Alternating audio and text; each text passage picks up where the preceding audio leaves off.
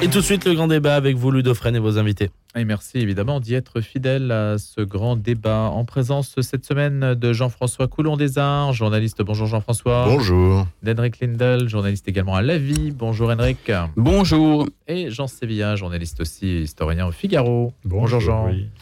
Donc merci à tous les trois de venir commenter l'actualité. C'est le principe du grand débat. On prend généralement 3, 4, 5 sujets, même ça peut nous arriver. Et cette semaine, il y a de quoi faire. D'abord la démission de l'archevêque de Strasbourg, monseigneur Luc Ravel. On parlera aussi de la béatification de cinq religieux martyrs de la commune, puisque demain euh, à Saint-Sulpice, ils seront béatifiés en présence euh, d'un représentant du Vatican qui célébrera même la messe. Charles Ier de Habsbourg à l'honneur en l'église Saint-Roch, c'est aussi au menu. Et puis les 100 jours, les mots historiques fusent aujourd'hui, les 100 jours version Emmanuel Macron. J'avais même mis aussi le péage urbain à Paris, dont les médias parlent assez peu, mais ça va entrer en vigueur le 1er juillet. Ça vous va comme menu? Allez, Henrik, on va commencer avec vous avec la démission de Monseigneur Luc Ravel, archevêque de Strasbourg. On a envie de dire que ça avait bien commencé pour eux, qu'il s'agisse euh, de Monseigneur Barbarin, au Petit, Ray et maintenant Ravel, et les choses euh, finalement se terminent relativement mal, si on peut considérer les choses sous cet angle. Même si les cas sont très différents, hein, je le concède.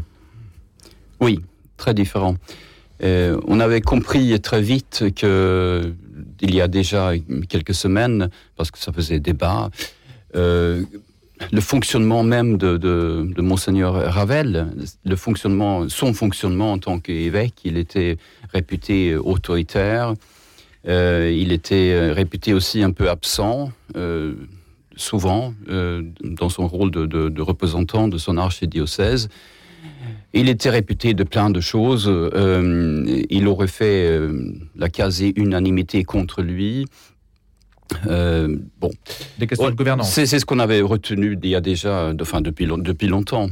en même temps, c'est quelqu'un qui était connu aussi pour avoir beaucoup lutté contre les abus sexuels dans l'Église, et il n'avait pas que des amis dans son archidiocèse. Et il n'est pas exclu qu'il a aussi euh, donc subi euh, les effets de, cette euh, de, cette on va dire de cette politique anti anti abus. Pourquoi? Bah, je pense qu'il n'avait pas fait des amis, il n'avait pas fait que des amis, tout simplement. Parce que trop sévère, trop trop quoi en fait? Parce que ça n'est pas explicite dans le communiqué. Hein? On peut penser qu'il gênait. Hmm. Et donc l'inspection du Vatican euh, allait dans le sens euh, que vous décrivez. C'est-à-dire. Euh, non, non, l'inspection du Vatican était effectivement sans doute l'occasion de, pour le Vatican de, conclure une inadaptation dans son, dans son rôle en tant qu'archevêque à Strasbourg. Moi, je ne suis pas du tout un spécialiste de, de, cet archidiocèse, mais nous avons un spécialiste, j'allais dire, chez nous. Euh, je pense à mon collègue et mon ami euh, Pierre Jourat, qui a fait une grande enquête pour la vie, euh, qui est publiée cette semaine. Et, et, donc, lui, et comme beaucoup d'autres journalistes qui ont travaillé un peu sur ce, dossier, conclut en disant que c'est très compliqué la situation est très complexe euh, à, Strasbourg. Euh, vous vous souvenez sans doute que Monseigneur euh, Gralet, qui, donc, auquel succédait Monseigneur Ravel en 2016, je crois. Mhm. Monseigneur Gralet, il a, il a eu des problèmes de, depuis parce que il, a été accusé d'abus sexuels qui d'ailleurs qui avait été commis, qui ont été commis il y a, longtemps. Hein. Euh, et c'est pas le seul. Il y a eu d'autres accusations. Euh, il y a même eu des condamnations. Il y a eu beaucoup de choses de ce type-là dans, l'archidiocèse de, de Strasbourg. Et Monseigneur Ravel, il s'attaquait à ça. Donc, quand on parle de Monseigneur Ravel, il ne faut pas retenir uniquement le fait qu'il était, comme je disais, donc réputé autoritaire, réputé difficile, incapable de travailler en équipe, etc., etc. Euh, donc euh, c'est pour ça que je, suis personnellement, moi, je suis prudent, hein, et je suis prudent parce que j'ai beaucoup écouté ce que, ce que nous a dit Pierre Joua. Voilà. On avait besoin d'entendre justement votre euh, interprétation des choses parce que l'ecclésiastique ne révèle pas les motifs de sa démission en soi. Hein, je le précise hein, dans le communiqué.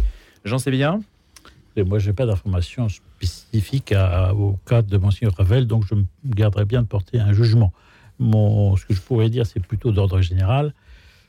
euh, c'est que je trouve très attristant cette situation, euh, sûrement pour M. Ravel lui-même, et puis parce qu'on a l'air de parler des évêques comme si c'était des fonctionnaires, euh, quelque part ils en sont, mais un évêque, c'est pas ça. Un évêque, c'est l'ordre le plus haut dans le sacerdoce, dans l'ordre du sacerdoce. Un évêque, c'est un successeur des apôtres, et dans l'Église, rien ne se fait. dans l'Église, tout dépend des évêques. Et dans son diocèse, un évêque est seul maître après Dieu et après le pape. Euh, donc c'est un, c'est dramatique tous ces cas d'évêques qui sont démis pour euh, des raisons tout à fait différentes. Hein. donc on ne peut pas mettre tous les dossiers sur le même plan, mais, mais pour moi c'est, une atteinte fondamentale. Ces situations d'évêques qui sont en crise, de l'épiscopat en crise, euh, mettent en, jeu fondamentalement la nature euh, sacerdotale de l'Église. Et pour moi, ça, c'est dramatique parce que c'est la continuité apostolique, c'est l'essence même de l'Église qui est en jeu dans ce genre de, situation. Et je trouve ça très attristant. Par ailleurs, euh, à créer des problèmes comme ça, on, crée des situations euh, où je ne sais pas quel prêtre sollicité par le nom pourrait dire écoutez, on a besoin de vous. Enfin, qui a envie d'être évêque aujourd'hui C'est dramatique. Mission impossible. Donc, c'est assez inquiétant. Jean-François Coulon des Arts. Ah, euh, Jean Séville a tout dit. Je veux dire, c'est vrai qu'il y a un sentiment d'amertume parce que quand on se bat entre euh, hommes d'église et entre, euh, entre catholiques, j'ai toujours, un, toujours un peu de mal. Euh, je connais pas bien ce, ce, dossier et cet évêque, mais on, on s'est beaucoup focalisé sur le mot autorité, autoritaire. C'est vrai que l'autorité n'est pas très bien portée en ce moment, c'est pas très à la mode moi, je pense pas que ça soit un défaut. Mais bon, ça, c'est une réflexion euh, personnelle. Donc, euh, est-ce qu'il a, il a envoyé sa démission donc au pape et puis aussi à, Emmanuel Macron, puisqu'on est sous concordat, si je ne m'abuse. Hein. oui. Concordat mmh. 1801. Donc, comme on a reçu M. Macron, ça, c'est une autre histoire. Il s'éloignait d'ailleurs de la réserve traditionnelle de l'Église lorsqu'il a appelé à voter euh, pour Emmanuel Macron. Oui, oui, ça, effectivement. Je pense que c'est pas, pas ce qu'il a fait de mieux. C'est pas ce qu'il a fait de mieux, voilà. Non, mais clairement, clairement un, évêque, pardon, mais euh, je ne sais pas si je vais polémiquer là-dessus ou si c'est polémique mes propos qui, vont suivre, mais euh, l'évêque n'est pas que dans la succession apostolique, il n'est pas que dans l'incarnation de, quelque chose euh, de finalement assez abstrait pour, beaucoup de nos contemporains. Il est dans, une représentation. Il faut qu'il sente les choses autour de lui. Il faut qu'il soit dans son temps et il faut, vraiment qu'il comprenne la société qui l'entoure. Euh, moi, j'ai eu une petite expérience, euh, un peu ratée d'ailleurs, avec, avec Ravel, Monseigneur Ravel, pardon. Euh, je devais animer moi-même en 2017 le 500e, 500e anniversaire, commémoration, si vous voulez, de la réforme à Strasbourg. La réforme protestante à Strasbourg, c'est quelque chose d'important, parce qu'il y a beaucoup de protestants à Strasbourg depuis très longtemps. Il y a des églises qui étaient protestantes, qui sont devenues catholiques, qui sont il y a des églises qui étaient toujours depuis, enfin, simplement des églises, quoi, parce qu'on ne parle hmm. pas de catholicisme ou de protestantisme au XVIe siècle, mais, mais, mais, voilà, il y avait des églises qui, qui, étaient là, qui sont devenues protestantes, qui sont redevenues catholiques, etc. etc. Donc, et, et, et cette, cette, histoire est extrêmement vivante, évidemment, à Strasbourg. En 2017, euh, je devais animer moi-même une sorte de débat, échange euh, avec le président de la Fédération protestante, euh, qui s'appelait alors François Claveroli, et avec Monseigneur Ravel. Monseigneur Ravel n'était pas au rendez-vous. Il était absent ce jour-là. C'était un jour qu'il fallait pas louper, qu'il fallait pas rater. Il fallait qu'il soit présent. Donc, euh, en, catastrophe, l'Église catholique, avec la, conférence des évêques de France, etc., on a cherché un autre évêque qui a pu euh, remplir le rôle que devait être assumé par Monseigneur Ravel. Et, et la liste est longue de ce genre de rendez-vous ratés, d'occasions manquées de Monseigneur Ravel. Et ça, c'est typiquement un exemple d'un évêque qui, qui, ne, qui ne sent pas les choses. Euh, je ne sais pas le dire autrement.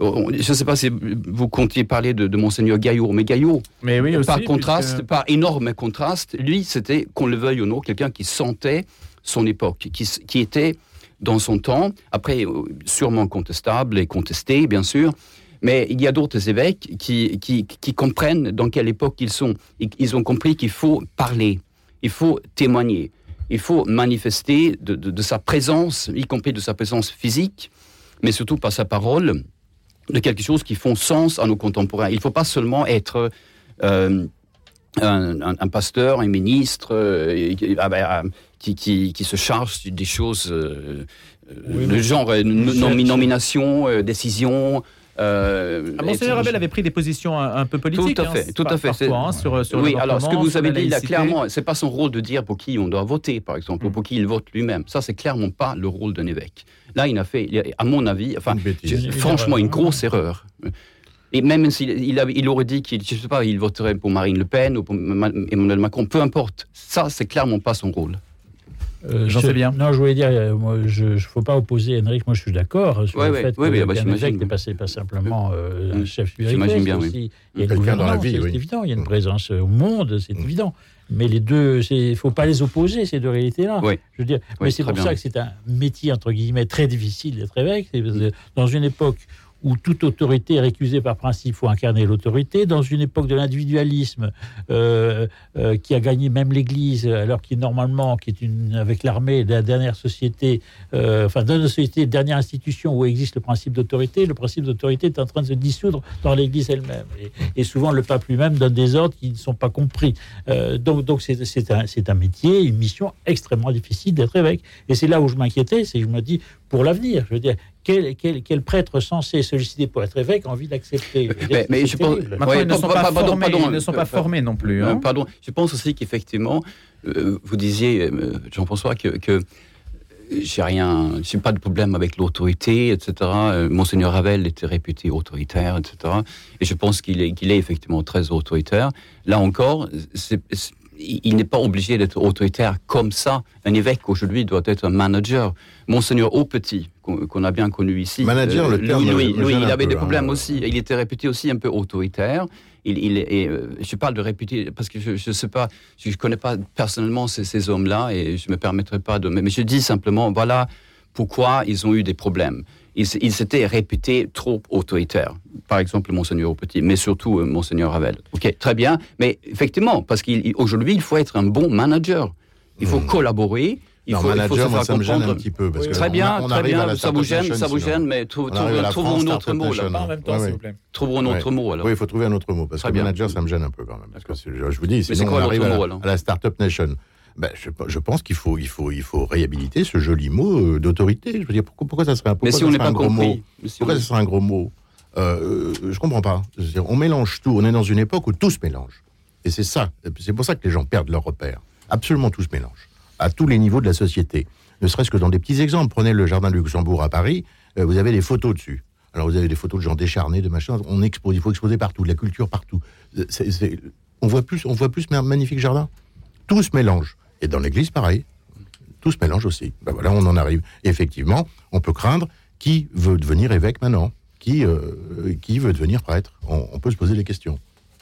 Alors, il y a des figures dans l'histoire, à moins que vous vouliez euh, dire un mot, euh, même si le temps passe, de Monseigneur Gaillot, puisque il nous a quittés. Et il a représenté dans l'Église en France une, figure des années 80-90, essentiellement, Henrik. Euh, oui, tout à fait. Il a, incarné, je crois, pour beaucoup de, catholiques, quelque chose qui était important pour eux, à savoir la présence de l'Église et, d'une parole euh, d'évêque, euh, pas seulement dans l'Église stricto sensu, mais aussi en marge d'elle et, même en dehors de l'Église.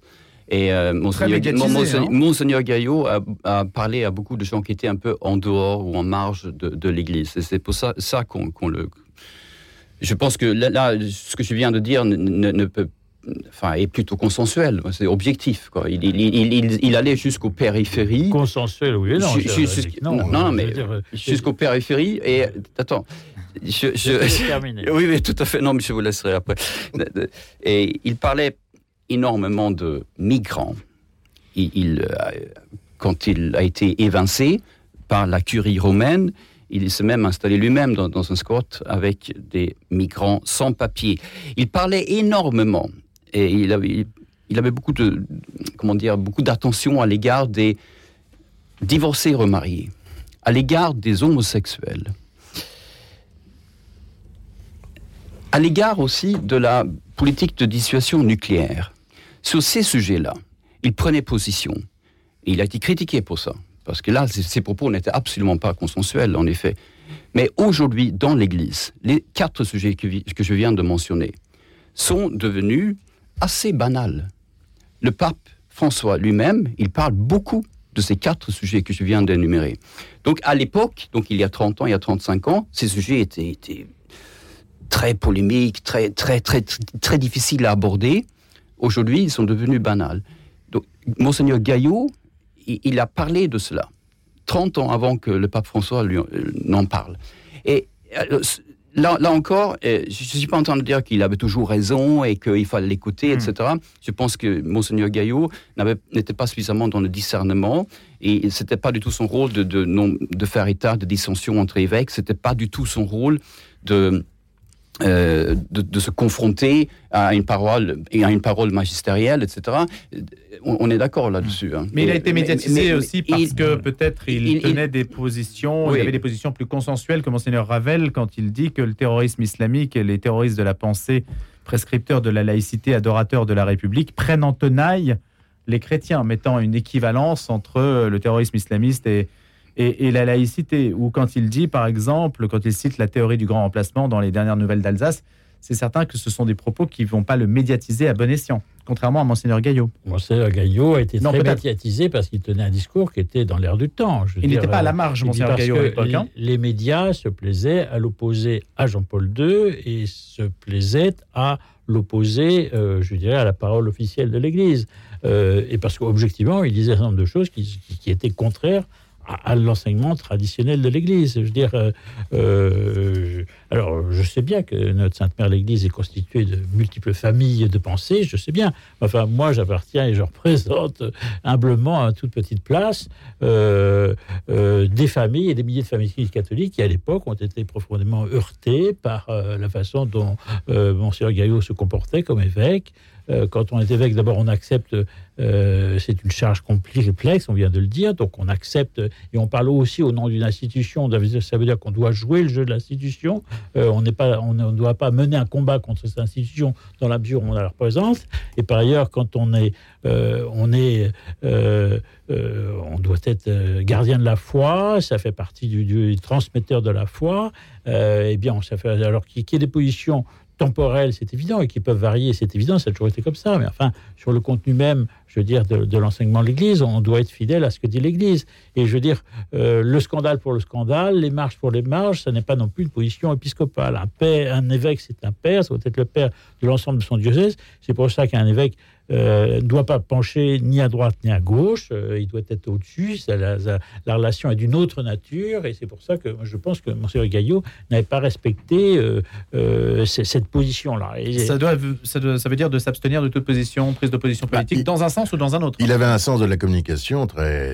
très, ferme, hein. ça, il, ça il savait faire. Mais moi, quand je pense à M. Gaillot, que je que je connais pas, que j'ai croisé une ou deux fois, je crois, comme, comme tout à chacun, je pense à notre confrère Daniel Luigou, euh, journaliste à la télévision, à TF1, que Monseigneur Gaillot a suivi, et Daniel est devenu prêtre après euh, neuf ans de, formation. Il a dirigé la, paroisse Saint-Méry, et puis après, il a, il, a, il a vécu sa vie. Donc, un salut fraternel à notre euh, Daniel Bigou national.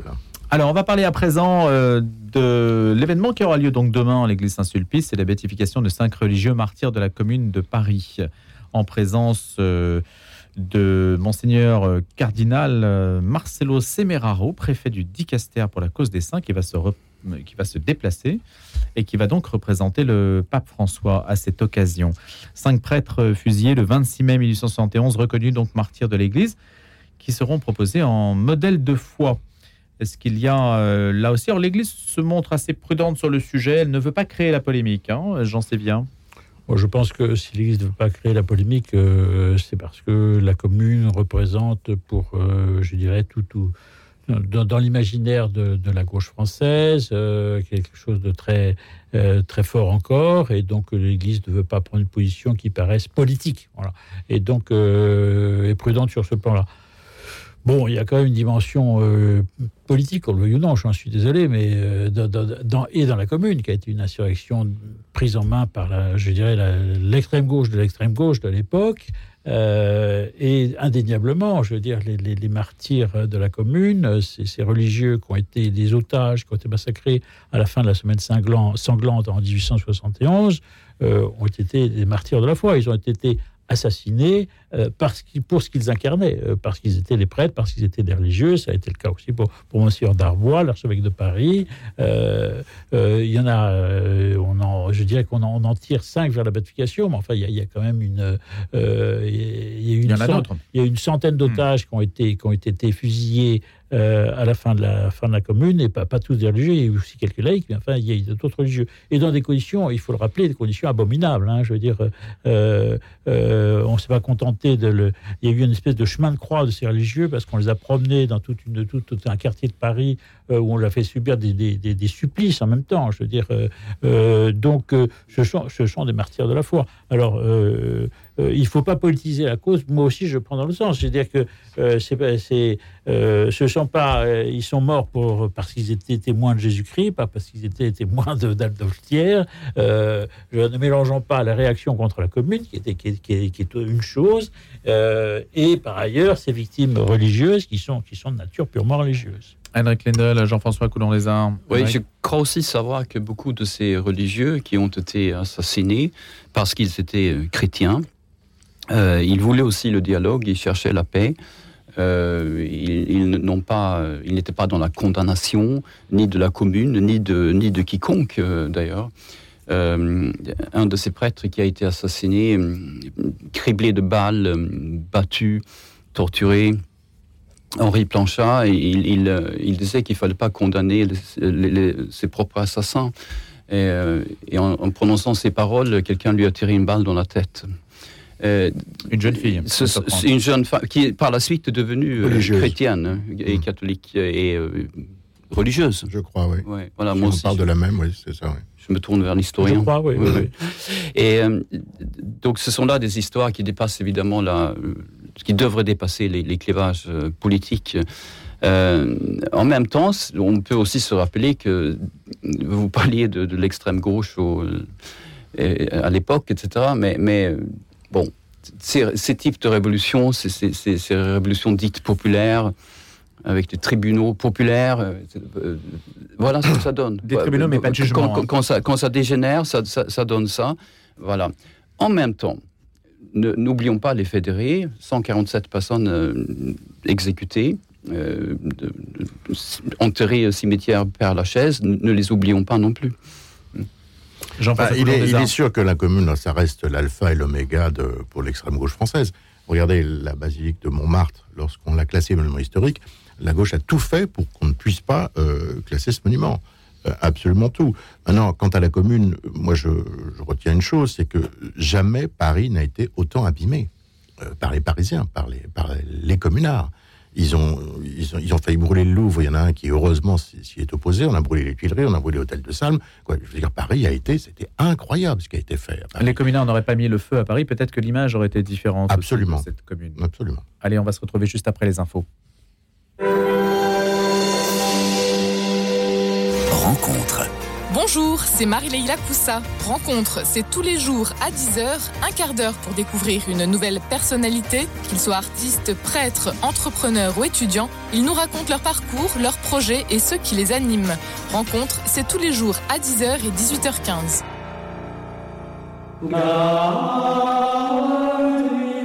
Dans la collection Éternel Grégorien, ADF Bayard Musique vous présente un extrait du double album Ave Marie Stella.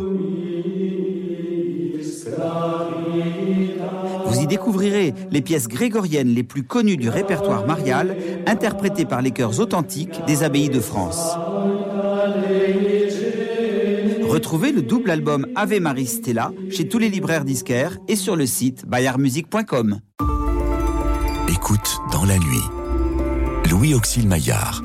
Chaque soir de 22h à minuit, c'est vous qui prenez l'antenne sur un thème donné, spirituel, philosophique, culturel ou une question de société. Vous nous offrez le meilleur de vous-même par vos méditations, vos témoignages, vos lectures ou vos musiques. Écoute dans la nuit, c'est chaque soir à 22h et chaque soir, j'ai hâte de savoir ce que vous nous préparez.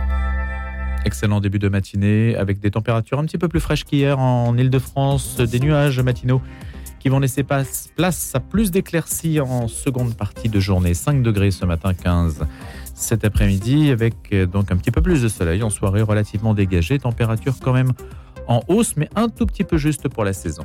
À 8h, les infos Hugo Caro, la suite du grand débat, Jean Sevilla, Jean-François Coulon des Arts et Henrik Lindel, juste après.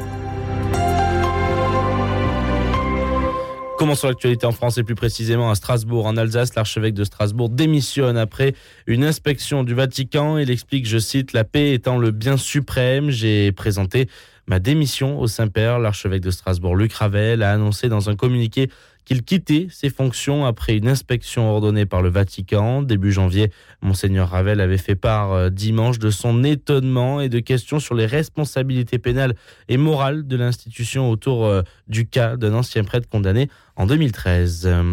Euh, restons dans le thème, évoquons la béatification des pères Henri Planchal, Adislas Radic, Polycarpe Tuffi, Marcelin Rouchouz et Frézal Tardieu, eux-mêmes martyrs de la commune de Paris en 1871. Les cinq pères en question seront béatifiés en l'église de Saint-Sulpice demain à 16h. Euh, restons en France où Emmanuel Macron, le chef de l'État, était encore en déplacement hier après le Barin. C'est cette fois dans l'Hérault, dans un collège et sans électricité, que le président de la République s'est rendu.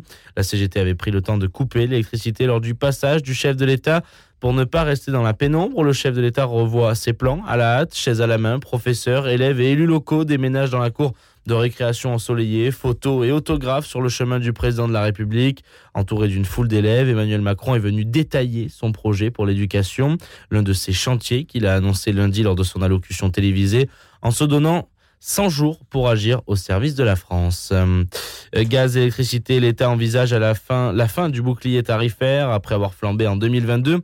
Les cours du gaz et de l'électricité sont en baisse, d'où le projet d'extinction d'ici à deux ans du bouclier tarifaire à la clé, une économie de 30 milliards d'euros pour l'État. Le ministre de l'économie, Bruno Le Maire, a présenté hier les perspectives budgétaires jusqu'en 2027. Il a notamment esquissé la fin de ce fameux bouclier tarifaire.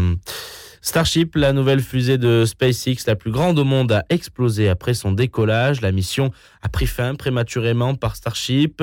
La plus grande fusée du monde a explosé hier, peu après son décollage depuis le Texas. Il s'agissait du premier vol test de ce véhicule pour euh, développer pour des voyages vers la Lune et Mars. La cause de l'explosion n'est pas encore connue, mais elle ne présente pas un échec pour l'entreprise du milliardaire Elon Musk. Le décollage de la fusée de son pas représente déjà une immense réussite pour SpaceX.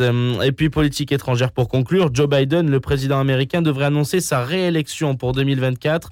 Selon le Washington Post et CNN euh, notamment, Joe Biden devrait lancer sa campagne présidentielle avec la publication d'une vidéo. Le Washington Post a ainsi avancé la date du 25 avril qui coïncide avec celle de son annonce de 2019 quand il avait rejoint la course pour euh, battre le président sortant Donald Trump. Le quotidien souligne cependant que les plans de l'équipe Biden ne sont pas encore finalisé et que l'annonce pourrait être reportée.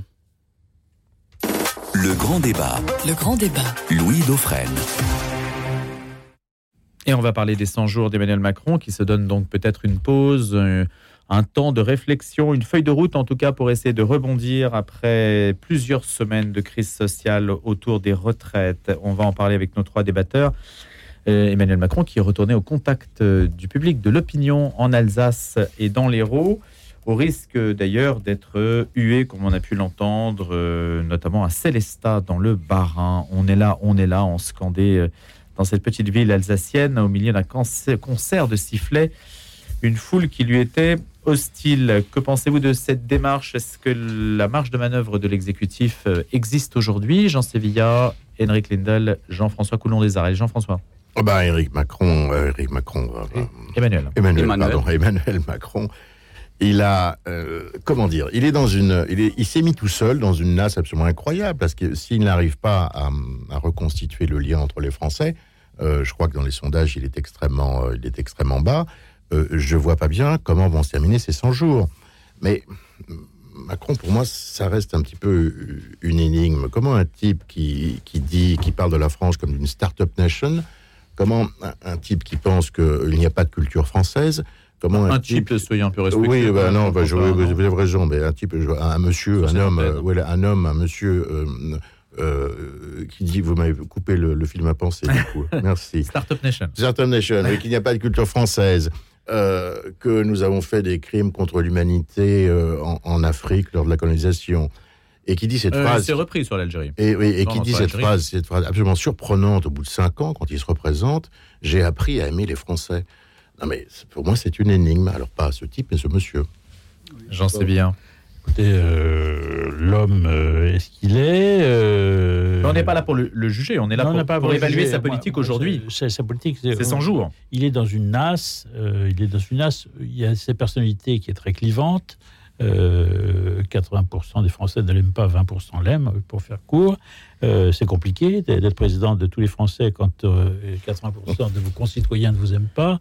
Mais le problème sur ce problème, au-delà de sa personnalité, le problème est politique. C'est le problème, c'est qu'il n'a pas de majorité à l'Assemblée, enfin pas de majorité incontestable. Et donc, comment gouverner euh, durablement euh, dans les institutions de la sécurité publique euh, où le, le président est moteur s'il n'a pas de s'il n'a pas de, de- pas de majorité pour faire passer ses lois. Donc, il est dans une nasse parce que de toute façon, s'il dissout, euh, on sait très bien dans l'état actuel des choses, il va pousser le Rassemblement national, que personne n'a envie de ce, de ce scénario-là. Donc, il ne va pas dissoudre. Donc, euh, Et il ne veut pas démissionner. et il ne veut pas non plus démissionner. Donc, on est parti pour, euh, pour ce qui reste du, du quinquennat où on va être dans, dans, dans, dans, dans ce flou-là. Et c'est très inquiétant parce que c'est une, sorte de vide politique. Euh, le, problème fond- fond- fondamental de, de contestation euh, du politique en général, des institutions, ne va pas cesser, ne va pas s'améliorer euh, à partir du moment où le politique est paralysé. Oui, il utilise lui-même l'expression euh, 100 jours. Et ça, c'est très emblématique pour Emmanuel Macron. Donc, il parle de 100 jours. Euh, ce- ce- cette, expression, cette notion de 100 jours a, plusieurs sens. Il a un sens médiatique qui, est établi euh, depuis, depuis euh, la, la Cinquième République, ou plus exactement depuis 1962, quand on a, quand on a introduit dans la Constitution euh, l'élection présidentielle au suffrage universel direct. Parce qu'avec ça, le président a une légitimité inégalée, absolument considérable, même par rapport aux États-Unis ou d'autres pays ou d'autres régimes présidentiels. Et donc le président a beaucoup de pouvoir et une grande légitimité. Et surtout quand l'élection intervient euh, avant les, les élections législatives, parce que les, élections législatives, en général, ça va toujours dans le sens de, de, de- de l'élection présidentielle. Donc, donc, pendant cette période qui dure pas forcément 100 jours, ça peut durer un mois, ça peut durer 4 mois, 5 mois, etc., effectivement, le président peut prendre énormément de décisions, il peut réformer le pays. Et ça, c'est déjà fait plusieurs fois. François Mitterrand a aboli la peine de mort. Mais c'est en ses- tout début de mandat. voilà. Et Valéry Giscard d'Estaing, il a abaissé l'âge de la maturité à 18 ans. Euh, Pompidou, il avait dévalué le franc, qui était une très bonne décision à l'époque, etc. Et Macron lui-même, en 2017, il a, il a fait beaucoup de réformes. Il a réformé le droit du travail, par exemple. Et donc, mais ça, c'est au début de, de, de son mandat. C'est pas au milieu, c'est pas au bout de deux, Non, un an, un deux de ans. grandes décisions. Voilà, non, non. Pardonnez-moi, je, je vais aller jusqu'au bout. Et les 100 jours, évidemment, pour l'historien euh, Jean Sévillia, ou pour vous, Jean-François, évidemment, ça, ça- ça fait penser à Napoléon. Et Napoléon, donc, c'est quand il est de retour de l'exil de, de- de l'île d'Elbe. Il, il- il- il prend Paris, euh, pacifiquement d'ailleurs, je crois. Euh, il est dans son empire, donc voilà. Il, est, il, il organise des élections, des réformes libérales, etc. Mais cette période se conclut par Waterloo. Et puis lui-même, il va à Sainte-Hélène, voilà, l'île Sainte-Hélène. Et son histoire se termine à Sainte-Hélène. Donc j'im- j'imagine que euh, Macron, Emmanuel Macron, il ne se réfère pas à Napoléon, il faut espérer pour lui. Et les conseillers de, de l'Élysée disent qu'en fait, ils pensaient plutôt à Franklin Delano Roosevelt, euh, qui a été élu président des États-Unis en 1932. Et quand il prend, donc quand il devient président, là on parle de Roosevelt, euh, en 1933, en moins de 100 jours, il fait voter 15 textes extrêmement importants pour, pour la suite de l'histoire des États-Unis, en fait, les réformes sociales, économiques, etc. Mais là encore, c'est au début de son mandat. Oui, mais Il avait- il dis, avait une majorité. les- Ça Voilà. annonce quelque Voilà. chose de fort, Et, normalement. et- et donc, voilà, ça annonce quelque chose de fort. Mais, mais je veux dire, cette expression n'est pas ne peut pas être utilisée dans le contexte dans lequel se trouve Emmanuel Macron. Tout est faux là-dedans. Il ne peut pas bénéficier d'aucun état de grâce. Il n'est pas du tout dans cette situation-là. Qu'est-ce qu'il peut réformer? Il a tout concentré sur, lui-même. Tout- toute l'attention est, est- sur lui. Il porte lui-même des réformes. Normalement, c'est un gouvernement. C'est c'est au ministre de porter des réformes. C'est pas au président de le faire. Mais c'est Macron lui-même qui porte des réformes désormais. Donc tout est sur lui. Il est très impopulaire, comme, ce que vous avez rappelé à juste titre, Jean Sévilien. Il n'a aucune marge de réformer quoi que ce soit aujourd'hui. N'est-ce pas un sursis accordé à Elisabeth Borne euh, avant de remanier au mois de juillet quoi? Quelque, chose, qui, était, qui, est très lourd dans le macronisme, à mon avis, c'est le fait d'avoir démoli les deux grands partis de gouvernement, qui étaient le Parti socialiste et les républicains, qui se sont par ailleurs auto-démolis aussi en même temps. Euh, oui, mais sans cela, il n'aurait pas accédé au pouvoir. Oui, mais, oui, mais c'est très lourd parce que il a, son parti en réalité n'existe plus. Enfin, je veux dire, c'est voilà. Donc, donc on est, c'est un champ de si vous voulez. Il, dit, il se lance euh, en 2017 en disant je vais reconstituer le jeu politique autour de ma personne, autour d'un parti que je fonde. sa personne est plus aimée, son parti est ectoplasmique. Il a démantelé, contribué à démanteler les deux grands partis de gouvernement, le résultat, on, est, on est dans une sorte de vide. Alors, il y a l'extrême gauche d'un côté, il y a, il y a, le Rassemblement national de l'autre. Mais ça avait suscité beaucoup d'espoir à l'époque, de, eh recomposition du jeu politique, parce qu'on en avait marre. Bah tout le monde en avait marre des partis politiques en disant. on voit euh, le résultat actuellement où il n'y a, plus de légitimité qui s'impose. Mais les Français passent d'un sentiment à l'autre. On peut aussi considérer que c'est une opinion assez versatile, non? Ou, capricieuse, ou ingérable. Tous les, peuples sont versatiles, mais justement, le, le, rôle, le rôle de l'État. De parce que ça serait Emmanuel Macron un autre, dans, dans, dans, Henrik rappelé tout à l'heure, euh, l'élection du président au suffrage universel avait été conçue par, par De Gaulle et pour De Gaulle. C'était, c'était. Et la gauche avait voté contre. Oui, absolument. Voilà. Mais c'était, ça a marché parce que c'était un one-shot en quelque sorte, parce qu'il y avait la personnalité de De Gaulle. Euh, je veux dire, euh, euh, on, a, on peine aujourd'hui à avoir des présidents qui aient une figure historique par définition. Et donc, l'homme qui se moule dans ces institutions-là, ils sont rares, ceux qui ont une légitimité naturelle qui soit reconnue par tous les Français. de toute même De Gaulle à l'époque n'était pas non plus consensuel en 62, il ne faut pas l'oublier. Donc, c'est très compliqué. Et pour arranger le tout, euh, ce pauvre homme, notre bien-aimé président, ne peut pas se représenter. Donc, il est déjà, on, lorgne déjà sa place. Ça s'excite en coulisses déjà, quatre ans avant. Ça, merci Monsieur Jospin, qui a bousillé la Ve République en passant du septennat au quinquennat. Je veux dire, qui est une hérésie totale mais absolument total. Donc vous estimez qu'il devrait pouvoir refaire un mandat? Ah bah il faut revenir aux fondamentaux de la Ve République. C'est c'est au septennat. septennat et si les Français et si les Français veulent euh, réélire euh, le, président qui a fait un septennat, ils le réélisent. Qui sont ces gens qui nous disent non, ça sera juste euh, pourquoi? Donc mais là Macron, il est pris à son à ce piège-là aussi en plus. Quelles sont les, les solutions aujourd'hui qui s'offrent puisque vous avez dit il est dans la nasse? Comment peut-il en sortir? Est-ce que vous avez quelques, quelques pistes? Bah, Rapidement, si vous n'en avez pas, on passe à autre chose. Non, non, rapidement, il, a quoi comme marge de manœuvre? Il peut dissoudre l'Assemblée, mais comme l'a dit Jean Sévillard, il n'aura pas, pas la minorité. On peut changer le gouvernement? Et puis il peut démissionner. Il démissionnera pas. Donc il lui reste la carte de changer à un moment le gouvernement, ce qui se passera d'ailleurs. On changera de Premier ministre. Quand? J'en sais rien. Je suis pas, euh, je suis pas devin. Je lis pas dans le mar de café. Pourtant, il y a tellement de choses à faire en France quand même. Ah bah ça c'est ça c'est sûr. Ça c'est sûr. Mais pour pour bien faire les choses en France, je crois qu'il faut aimer la France et les Français. Y a-t-il une Je, sous, je sous-entends pas que Macron n'aime pas la France et les Français. C'est pas ça. Mais il faut les non non non. Il faut les sentir. C'est un peuple compliqué. C'est un peuple rebelle. C'est un peuple euh, euh, j'allais dire emmerdant parfois, mais c'est vrai. Pardon pour le mot. Mais il faut les sentir et il ne faut pas de dogmatisme. Or, j'ai l'impression que tout ça se mélange un peu dans le, bol macroniste. Euh, euh, bah, Napoléon, donc il avait lui-même décidé de nouvelles élections, donc il peut objectivement, Emmanuel Macron peut organiser de nouvelles élections. D'ailleurs, s'il dissout, l'Assemblée, donc euh, voilà. Et, je veux dire, mais, mais c'est en même temps, moi, je ne sais pas. Je ne sais pas ce qu'il faut faire. Et je crois que personne ne sait ce qu'il faut faire parce que la situation est relativement inédite. Et elle est inédite parce que ce président est absolument unique. On n'a jamais vu un président comme ça. On n'a jamais vu un président avec aussi peu d'expérience politique.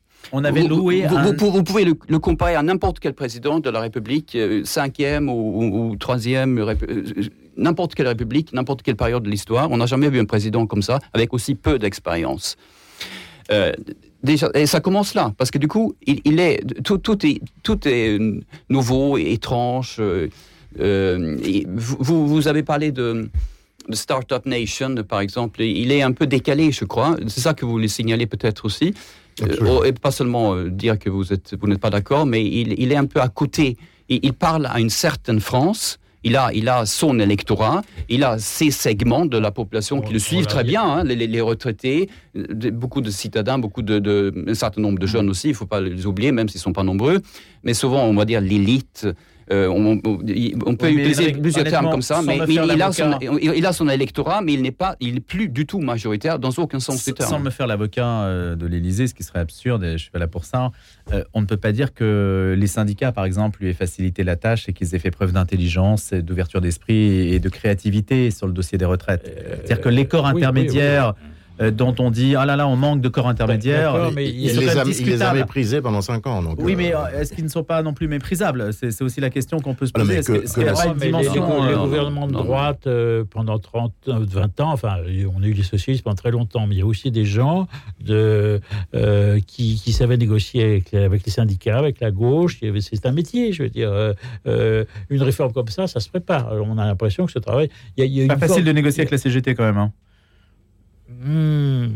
Euh, J'en sais bien, va prendre la défense de la CGT. Non, je ne défends, pas la CGT, je, je, défends, je dis, je dis que euh, euh, je ne défends pas non plus Sarkozy ou Chirac, mais je veux dire, il y avait des gens, je pense à Raymond Soubi, des gens comme ça, qui connaissaient le dialogue social, qui connaissaient la mécanique, qui sait que ça se prépare, le, une réforme lourde, euh, impopulaire, on ne sait pas pourquoi, personnellement, hmm. je ne vois pas où est, le problème, travailler deux ans de plus. Enfin bon, mais enfin. Euh, Parce que vous êtes déjà un senior euh, à la retraite, Jean, en partie. Non, oui, mais... je travaille tout le temps. Mais oui, mais, non, mais, vous franchez votre retraite. parce qu'en fait, le problème des retraites, c'est qu'on baisse votre salaire. C'est comme ça le problème. Louis, je ne peux pas vous laisser dire, comme on dit souvent, pardonnez-moi, Louis. Non, mais en fait, non, je ne suis pas d'accord avec les, termes de votre, votre interrogation. En fait, les, syndicats sont représentatifs dans tous les sens du terme. Non. il y a des élus. Si, si, si. Non, si, si, si, des Français qui oui, certes, certes, contre mais, 82% oui, en Allemagne. Mais ils sont, ils sont formellement représentatifs et ils sont là pour défendre des intérêts de leurs adhérents. Euh, voilà, ils signent aussi des conventions, etc. Bon, ils ont un rôle important, qu'on le veuille ou non. Et je personnellement, alors là, pour le coup, vous pouvez dire ce que vous voulez sur la CGT euh, Sud, alors là, vous pouvez y aller. Mais sur la CFTT, je ne suis pas d'accord avec vous. Je pense que Laurent Berger, par... non, mais la CFTT en général, a pris ses responsabilités. Et il, euh, d'ailleurs, il y avait déjà, la, comment dire, le système de retraite a subi quelques changements quand même. Hein. et, Laurent Berger n'était absolument pas hostile à cela, sur, le principe. Je ne dis pas que leur position était légitime, c'est parce que c'était. Je dis simplement, Henri senti méprisé. Et il ne fallait pas. Je veux dire, mais, mais, je veux dire, franchement, en, en, 1995, je ne sais pas si vous vous souvenez hein, de la réforme Juppé. Bien sûr. donc, euh, voilà, que, que, s'est-il passé? Euh, Voilà. Voilà. Ce que je dis simplement, c'est qu'on ne peut pas mettre euh, l'intégralité de la situation que nous vivons sur le seul dos du président de la République. Voilà. Je dis peut-être que. Non, mais la réforme pas C'était une profonde banalité de rappeler cela. Oui, effectivement, il n'est pas tout seul. Effectivement, il faut qu'il écoute. Mais justement, il est là pour ça. Il, il est là pour écouter les gens. Il n'écoute pas suffisamment les gens. Et alors, il faut le comparer à, Jacques Chirac, qui était très pragmatique, et à François Mitterrand, qui était également très pragmatique. Et, euh, Par contraste, on mesure, euh, on, mesure l'expérience politique d'autres présidents. Oui, je, personnellement, ça, Et puis, on a l'impression que ce gouvernement, euh, regardez Papendia qui sort, le ministre de l'invisible, qui sort de long, on va dire, et qui nous prépare une nouvelle, une nouvelle guerre scolaire, quoi, visiblement, d'après ses dernières déclarations. Donc, c'est absolument incroyable. Il prend le contre-pied de l'ancien ministre nommé par Macron. Le contre-pied total sur la, les affaires de laïcité, etc. Et, sur il attaque, et il attaque l'école, l'école, l'école catholique. Alors c'est un sujet que je voulais mettre au menu, mais on le mettra une autre fois sur l'ensemment hein, catholique et la diversité. Commencé, Un mot de Charles Ier de Habsbourg, ça n'a rien à voir, si, parce qu'il y a la guerre en Europe et l'empereur de Habsbourg, Charles Ier, bien heureux, une, des reliques et une chapelle lui sont à présent donc dédiées en l'église Saint-Roch. Il y avait un événement cette semaine euh, qui lui était consacré. L'époux de l'impératrice Zita, on sait, Jean Sévilla, que vous connaissez bien le, le sujet. Euh, dites-nous juste en deux mots, euh, puisqu'on est un petit peu dans l'histoire entre les 100 jours et puis la, chute de l'Empire austro-hongrois, Charles Ier qui est mort en 1922. Et donc, en, deux mots, euh, Charles Ier a été le dernier empereur d'Autriche de 1916 Quelle leçon pour aujourd'hui À 1918, dès 1917, il a entamé des négociations secrètes de paix avec les Alliés parce qu'il pensait que cette guerre était une folie et il a voulu, c'était un homme de paix, donc il a voulu négocier avec les Alliés, ça n'a pas débouché. Euh, mais enfin, donc, euh, euh, c'est un, en plus un homme d'une grande piété, père de famille, etc. Il est mort en exil en 1922 à Madère et son procès d'éducation a été ouvert en 1949. a débouché en 2004.